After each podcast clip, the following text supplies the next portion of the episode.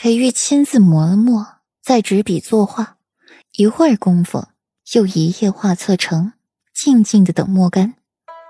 没良心的，在床上的时候热情似火，下了床就翻脸不认人。裴玉没好气的埋怨：“世子爷，老王妃请你去婉居。”墨荷敲了敲门，在屋外轻声唤：“不理解老王妃叫世子爷做什么？”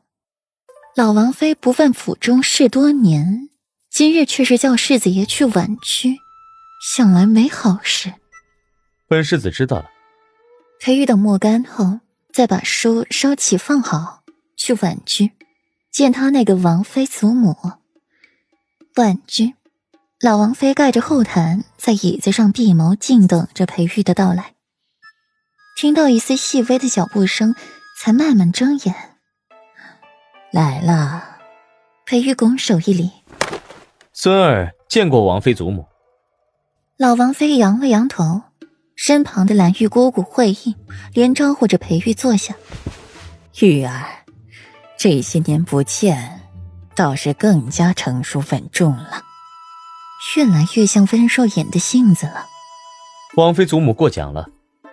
裴玉待老王妃态度尚可。只因当年母妃一个人住在了裴王府时，老王妃对母妃多有关照，该收网了。老王妃眼里划过了一抹金光。等两年了，裴玉眸子也是一变。许晨曦，魔宫公主花硕莲独女。两年前，徐将军一家人为了救父王，身死魂消，仅留下一个女儿，也没能保住。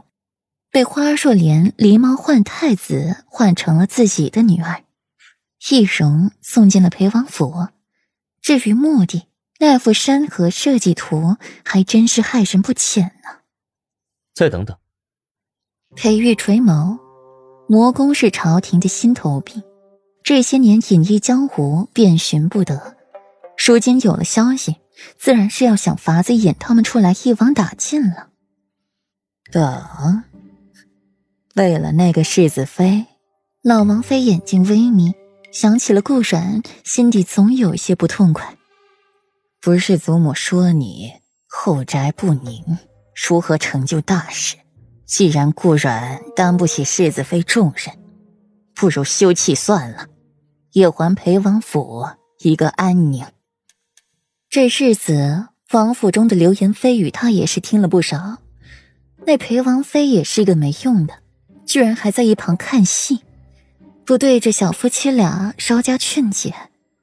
老王妃半闭眼，没得到裴玉的回答，便自行说话了：“怎么，还舍不得？既然舍不得，那就不要和世子妃置气，哄一哄她。娶妻子回家是用来宠爱疼惜的，不是让你来和妻子置气的。